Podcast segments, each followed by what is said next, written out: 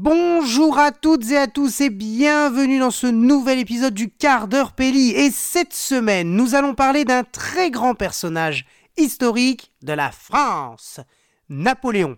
Oui, car le film de Ridley Scott, avec Joaquin Phoenix dans le rôle titre, sort le mercredi de la semaine prochaine, le 22 novembre.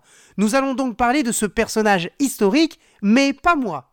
Aujourd'hui, je laisse la place à un historien, Sofiane Jaran, qui en sait beaucoup plus que moi sur ce sujet. Puis, nous reviendrons sur les interprétations du personnage dans le cinéma. Napoléon, entre histoire et cinéma, c'est maintenant dans le quart d'heure Pelli.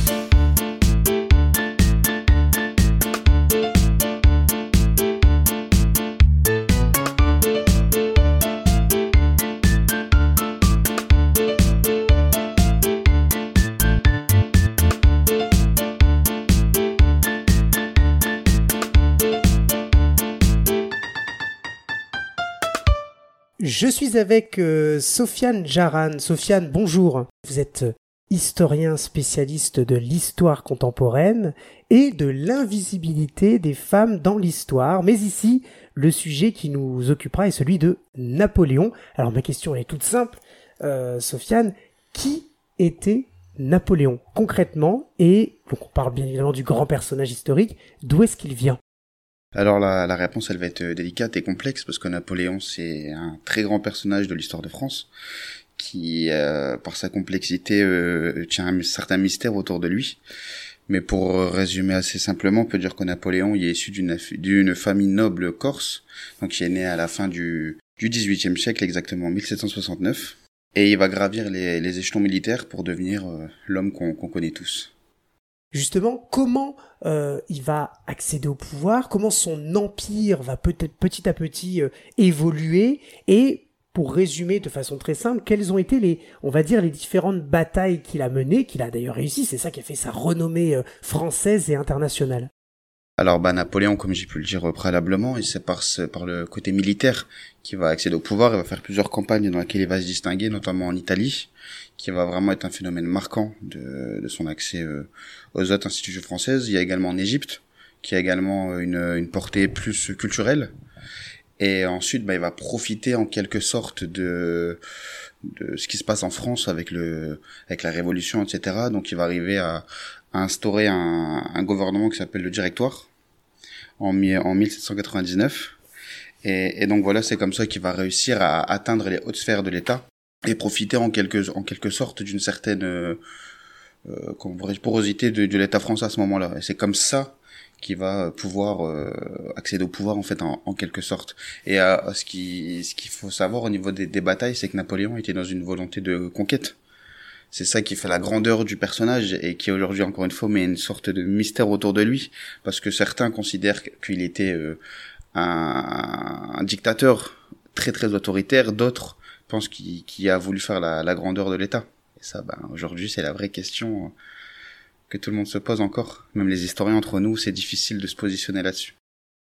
Alors justement, c'est intéressant parce qu'il y a ce, ce côté Napoléon très euh, euh, voilà le, le, le, le, conquérant là qui va aller euh, de voilà essayer de avec, étendre son empire euh, dans les avec les différentes batailles etc et puis il y a en France le côté comme vous l'avez dit très autoritaire très qu'est-ce qui va essayer justement de faire la part des choses en France mais aussi aux yeux de l'international? Est-ce qu'il y a eu des des grandes batailles totalement marquantes qui vont faire que là oui on peut dire qu'il a essayé d'étendre son, empire avec cette bataille-là parce qu'elle était très importante.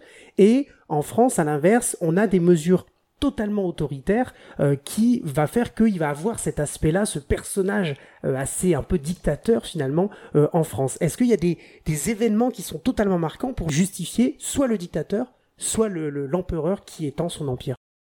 Bah, à l'échelle internationale, ce qui est sûr, c'est la, c'est la conquête, enfin, en tout cas, c'est la tentative de conquête de la Russie à partir de 1812, où là, il va engager la plus grande armée de, de tous les temps à cette période-là, évidemment, faut pas être anachronique, mais à cette période-là, c'est la plus grande armée qui part en conquête d'un autre État, en l'occurrence c'était l'Empire russe, et, et, à ce moment-là, euh, les, les morts, le nombre de morts, c'est quelque chose qui n'avait jamais été, qui n'était jamais arrivé auparavant. Et à l'échelle du monde, ça c'est quelque chose qui a été très très marquant, parce qu'il y avait jamais eu un pays, encore une fois, je me répète, mais qui a, qui a pu mobiliser autant de soldats et de fait euh, avoir autant de morts. Donc même euh, en France, à ce moment-là, la population commence un peu à s'inquiéter de, de, du, pouvoir autoritaire de Napoléon, qui, sans état d'âme, va envoyer autant de soldats. Mais à l'échelle du monde, c'est ça. Et puis évidemment, euh, c'est son hostilité envers l'Angleterre. Et là, vraiment, bah, c'est à l'échelle internationale et c'est ça qui, qui peut être un peu euh, dans le film qui va sortir. Il me semble qu'il va peut-être avoir cette, cette vision-là de, Napoléon un peu sanglant.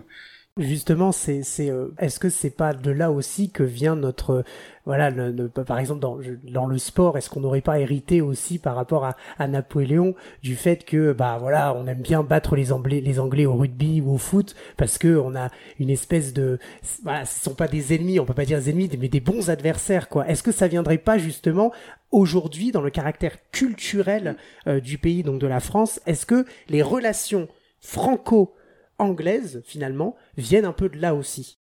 Alors là, je vous suis totalement là-dessus. La rivalité franco-britannique, elle est très très relevée dans le milieu sportif. Mais ça, c'est historique et en effet, ça a été mis en exergue avec la rivalité qu'a eu, qu'a pu avoir Napoléon. Faut oublier que les Anglais nous appellent les mangeurs de grenouilles. Mais euh, non, c'est plus, c'est plus encore plus tard dans l'histoire. Guillaume le Conquérant, il débarque en, en Normandie. C'est, enfin, pardon, de la Normandie vers l'Angleterre. Faut pas oublier Jeanne d'Arc qui se battait déjà contre les Anglais. Non, non, la rivalité franco-britannique, franco-anglaise, pour être plus précis, elle est beaucoup plus ancienne que Napoléon. Napoléon a s'est servi des vestiges de l'histoire pour mettre cet antagonisme au, plus haut point, mais il est clair que c'est sous Napoléon qu'il y a eu cette rivalité la plus forte et aujourd'hui qui est un peu oubliée avec la rivalité franco-allemande qui a pris le dessus avec les deux dernières guerres mondiales et la guerre franco-prussienne, qui fait croire un peu aux, jeunes générations que notre véritable ennemi, puis maintenant heureusement, mais dans l'histoire c'est les Allemands, alors que pas du tout. En effet, ça a été pendant très très longtemps les Britanniques. Mais ça date pas de Napoléon, c'est plus ancien ça date vraiment du haut Moyen Âge au moins. Alors justement, par rapport à cet héritage culturel, euh, Napoléon, comment il est mort? Comment il a fini euh, sa, vie? Et finalement, après ça, quel héritage il a laissé euh, aussi bien à l'époque, c'est-à-dire juste après sa mort, que aujourd'hui dans l'histoire de France? Quel a été son héritage dans l'histoire de France et la culture française? Alors j'ai commencé mon propos, on parlait de la complexité de Napoléon. Pour répondre à, votre première question, Napoléon est mort en 1821 sur une petite île, l'île de Sainte-Hélène, où il avait été exilé. En fait, suite à, en 1815, il perd la bataille de Waterloo, et lors de cette bataille, en fait, il est exilé parce qu'il y avait euh, en 1800 entre 1814 et 1815, il y avait euh, essuyé un premier exil où il revient, ce qu'on appelle la période des 100 jours, où il essaie de reprendre le pouvoir, il réussit à reprendre le pouvoir et à mobiliser une armée, mais il perd il perd la fameuse bataille de Waterloo qui est hyper connue. Et euh, et donc à ce moment-là, il est exilé, il va mourir un peu dans une certaine solitude euh, avec euh, des, des, phénomènes qui se passent autour de sa mort. C'est également un mystère. On ne sait pas vraiment comment il est mort, de quoi, parce qu'il n'était pas si âgé que ça, mais il était pas non plus très, il était pas dans sa jeunesse fringante, hein, mais il était pas si vieux que ça. On ne sait pas s'il était mort empoisonné, s'il était assassiné. Il y a un peu un mystère dessus. Tous les grands personnages ont un certain mystère à chaque fois sur leur mort. Napoléon, il en échappe pas. Et pour répondre à, à la seconde question sur euh, sur son héritage, aujourd'hui justement, c'est un point auquel je voulais absolument parler aujourd'hui, c'est que Napoléon, il y a une certaine appropriation de l'extrême droite à son égard, comme tous les grands personnages historiques, que ce soit Jeanne d'Arc, euh, donc le Napoléon, même le général de Gaulle, euh, de l'extrême droite qui essaie de s'accaparer l'histoire de France. Et, aujourd'hui, aimer Napoléon, vouloir euh, exhiber Napoléon, ça peut être un signe d'extrême droite, et ça c'est très dommageable, je pense, parce que la, la grandeur d'un pays se passe par la grandeur de son histoire, et il faut pas le laisser l'appropriation par n'importe quel extrême que ce soit. Et donc, sur ce, ce code culturel, Napoléon, euh, il laisse, par exemple, je sais pas si, vous avez déjà fait attention, mais est-ce que vous avez déjà vu une rue Napoléon? Jamais un collège Napoléon, un lycée Napoléon, jamais. Parce que c'est des personnages historiques clivants et, et Napoléon, il est parfaitement dans, dans cette thématique-là, et c'est pour ça que l'extrême droite a pu se l'approprier euh, assez aisément. Il y a que Ajaccio où on peut voir une rue Napoléon, enfin un musée ou, parce que là où la maison c'est maison natale, mais jamais on verra euh, une place Napoléon, une rue Napoléon. Encore une fois, par exemple, le général de Gaulle, lui, il y a beaucoup de rues à son nom, beaucoup de places à son nom. Napoléon, aucune. Ça montre à quel point c'est un, un personnage clivant dans l'histoire, et pourtant, euh, c'est un personnage très très important de l'histoire. Tous les Français connaissent Napoléon. Il n'y a pas une seule fois dans un programme scolaire on ne peut pas évoquer son nom et pourtant. Euh, Alors justement, euh, aujourd'hui, quelle est la place de Napoléon dans le programme scolaire? C'est-à-dire comment on va essayer de l'enseigner? Est-ce que euh, les professeurs d'histoire euh, doivent mettre plus en valeur les batailles, ou alors ça ses stratégies, ou alors plutôt son, aspect, comme on disait, les deux facettes, son aspect très euh, dictatorial finalement. Comment on essaie d'enseigner Napoléon aujourd'hui? De, de, toute manière, et de manière très évidente, on peut pas passer à côté de Napoléon dans un programme scolaire, parce que surtout Bon, c'est assez vivement critiqué, mais en France, on est dans l'histoire événementielle, c'est-à-dire que l'histoire se, s'enseigne par des grandes dates, des grands personnages, c'est, vivement critiqué. Hein. Mais euh, voilà, donc forcément, on passe par Napoléon. C'est délicat, c'est forcément politique de parler de Napoléon aujourd'hui en France, c'est sans ça que c'est délicat, et c'est complexe dans un programme scolaire.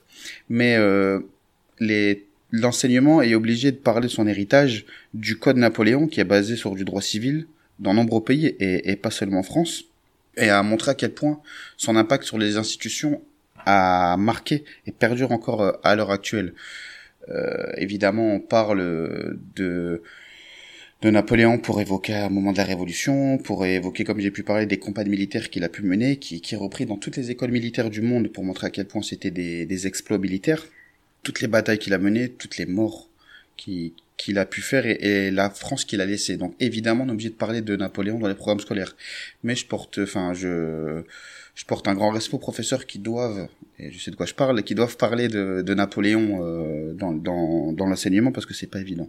Et tous les élèves ont souvent des questions à poser sur Napoléon parce que c'est un personnage qui fascine. Et je pense que le film qui va sortir euh, ce mois-là va raviver encore plus pour les très très jeunes générations euh, ce sentiment-là, de fascination à son égard. Du coup, je vous pose la question en tant que en tant qu'historien, quand vous regardez un film historique, imaginons donc sur euh, Napoléon, sujet qui nous occupe, qu'est-ce que vous regardez? Est-ce que vous regardez le fait que le respect face à l'histoire et à la grandeur du personnage, comment il est interprété, etc., ou au contexte historique, c'est-à-dire euh, euh, les, les, batailles, si elles sont bien filmées, elles sont bien, elles sont respectées, voilà. Qu'est-ce que vous regardez quand vous regardez un film de Napoléon? Parce que forcément, vous n'ignorez pas, et vous l'avez dit, et c'est très bien, qu'il va y avoir un film qui va sortir avec Joaquin Phoenix dans le rôle, le rôle titre, un film de Ridley Scott. qu'est-ce que vous regardez et qu'est-ce que vous attendez peut-être d'un film sur Napoléon? Alors là, en effet, je suis très au courant du film qui va sortir. Je peux vous donner la date, le 22 novembre. Je suis très très pressé de, de le voir, en effet, avec Joachim Phoenix. J'avais vu un film de Napoléon euh, qui date, si je dis pas de bêtises, de 2002. Euh, avec l'acteur qui joue dans Les Visiteurs. Euh... Christian Clavier? Exactement, Christian Clavier. Et justement, ce film-là, euh, je l'avais trouvé euh, très très bien fait, très réaliste. justement, moi, c'est ce qui va un peu m'inquiéter. J'ai une double inquiétude sur le film qui va sortir. C'est étant donné que c'est euh, réalisé par des, des, étrangers, donc pas par des Français, je me demande l'image qu'ils vont donner de, de Napoléon. Surtout que c'est, je pense que c'est américain, qui a un peu de de scénariste britannique, je crois, dans le film, si je dis pas de bêtises. Mais donc voilà, on sait que Napoléon n'est pas très apprécié dans cette partie du monde. Donc j'attends un peu de voir. La, ma seconde inquiétude, c'est sur la ressemblance physique de Joaquin Phoenix, qui est un immense acteur. Ça, dans le film Le Joker, il y a très bien... Euh, voilà. Mais euh, Christian Clavier, par exemple, lui, ressemblait vraiment à Napoléon de manière saisissante. Parce que Napoléon était un peu petit, un peu trapu. Joaquin Phoenix, euh, aïe, aïe, sur ça, je, suis pas certain. Mais quand je regarde un film historique, là, sur Napoléon, c'est ça, il faut un peu regarder qu'il n'y a pas d'anachronisme, que les dates soient respectées, qui, que, c'est forcément magnifié pour le scénario, évidemment, mais c'est ça qu'on regarde. Après, quand on regarde un film d'histoire, on lit pas un livre d'histoire, on n'est pas dans un cours d'histoire, on doit c'est le cinéma, et le cinéma ne peut pas être le reflet total de la réalité, évidemment, on est obligé de jouer un peu avec cette réalité, mais ce que je regarde, c'est qu'ils essayent au maximum de, de la retranscrire, euh, et que ce soit dans un film sur Napoléon, mais d'autres films, d'autres chefs-d'œuvre. Ces derniers temps, j'ai revu Dunkerque, qui nous qui nous plonge vraiment dans, dans, dans cette bataille qui est pas tellement connue malheureusement de, de l'histoire de France et qui est pourtant tellement importante.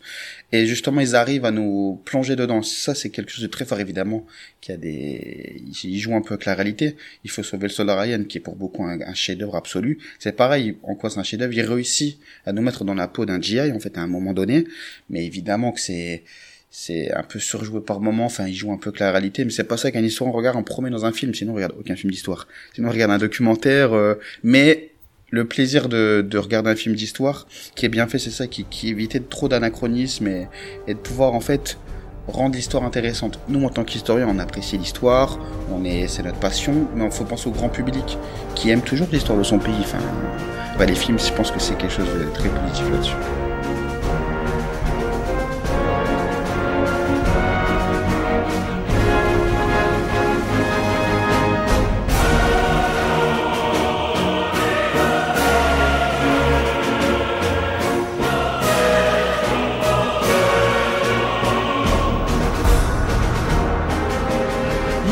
Sofiane Jaran nous parlait d'une des adaptations cinématographiques du personnage de Napoléon, avec notamment Christian Clavier dans le rôle titre. Il s'agit de la mini-série en 4 épisodes réalisée par Yves Simoneau et diffusée en France en octobre 2002 sur France 2.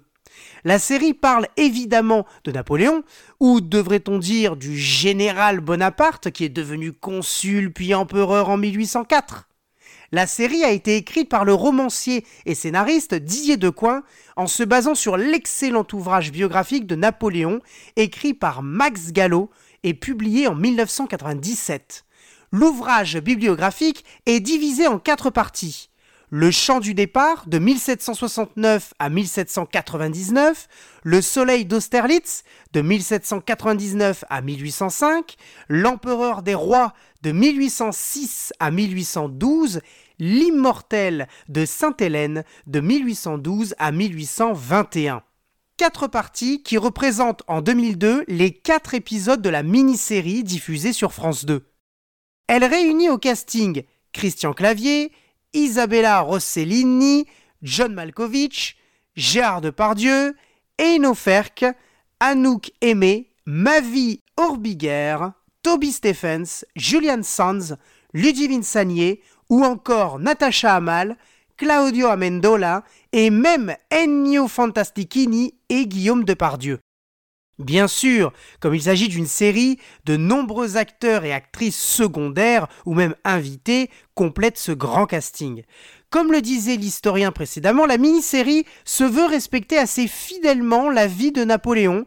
Pour ce faire, les décors et lieux de tournage ont souvent été des châteaux bien conservés comme celui de Compiègne, qui veut imiter le palais des Tuileries, le château de Croméris, qui représente le Kremlin, mais aussi le beau et majestueux château de Volvicomte. Mais n'oublions pas que Napoléon est homme de voyage et de bataille. Ainsi, l'équipe est allée tourner en France, évidemment, en Italie, en Allemagne, au Canada, d'où la production associée québécoise, aux États-Unis, au Royaume-Uni, en Hongrie, en Espagne et en Tchéquie, notamment pour le château de Croméris qui représente le Kremlin. Notons que la précieuse musique est composée par le compositeur québécois Richard Grégoire, compositeur d'autres films ou séries du réalisateur Yves Simoneau, tels que Pouvoir intime, sorti en 1986, Les Fous de Bassan, sorti un an plus tard en 1987, dans le ventre du dragon sorti en 89 ou encore la mini-série Nuremberg sortie en 2000. Et si on devait critiquer cette série Napoléon, on dirait qu'elle est plus ou moins réussie historiquement, mais bien surtout artistiquement. Les décors plongent le spectateur dans l'époque napoléonienne. Les costumes, dessinés par Pierre-Jean Larocque, sont magnifiques Pierre-Jean Larocque, un habitué des films ou séries historiques tels que Cyrano de Bergerac en 1990, L'Anglaise et le Duc en 2001 ou encore Arsène Lupin en 2004, et même la mini-série D'Artagnan et les Trois Mousquetaires, sortie en 2005 avec notamment Vincent Elbaz, Emmanuel Béard et Tchéky Cario. Mais la série Napoléon est aussi réussie artistiquement grâce au somptueux dialogue écrit par Didier Decoing, actuel président de l'Académie Goncourt depuis 2020. On ne peut pas non plus parler de la mini-série Napoléon sans parler de Christian Clavier et de son interprétation absolument magistrale. Comme l'a dit l'historien Sofiane Jaran dans l'interview, Christian Clavier ressemble étrangement à Napoléon. Petit, trapu, Gros caractère et charismatique au possible, l'interprétation ne peut qu'être représentative du grand personnage historique français. Mais le personnage de Napoléon n'a pas été uniquement interprété dans l'histoire du cinéma par Christian Clavier.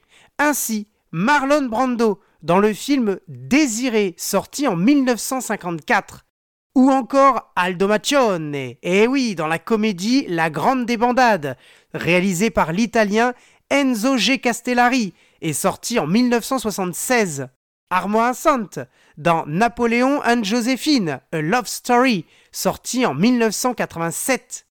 David Suchet Et oui, grand acteur de Hercule Poirot, dont on a déjà parlé dans un précédent épisode du quart d'heure Pelli. Eh bien, lui aussi, il a interprété Napoléon dans le film Sabotage, sorti en 2000. Daniel Auteuil s'est essayé aussi dans l'exercice en interprétant le personnage historique dans Napoléon et moi, sorti en 2006, et même Alain Chabat en tant que petit rôle dans le film La nuit au musée 2 avec Ben Stiller, sorti en 2009. Et bientôt, l'excellent Joaquin Phoenix nous montrera tout son talent dans la peau du célèbre personnage. Bref, vous l'aurez compris, Napoléon est une figure historique et cinématographique. Bon, allez, on se quitte avec la musique de la mini-série exceptionnelle composée par Richard Grégoire. Napoléon, figure historique de la France, de l'Europe et du monde. Napoléon, titre de cette composition majestueuse composée par Richard Grégoire.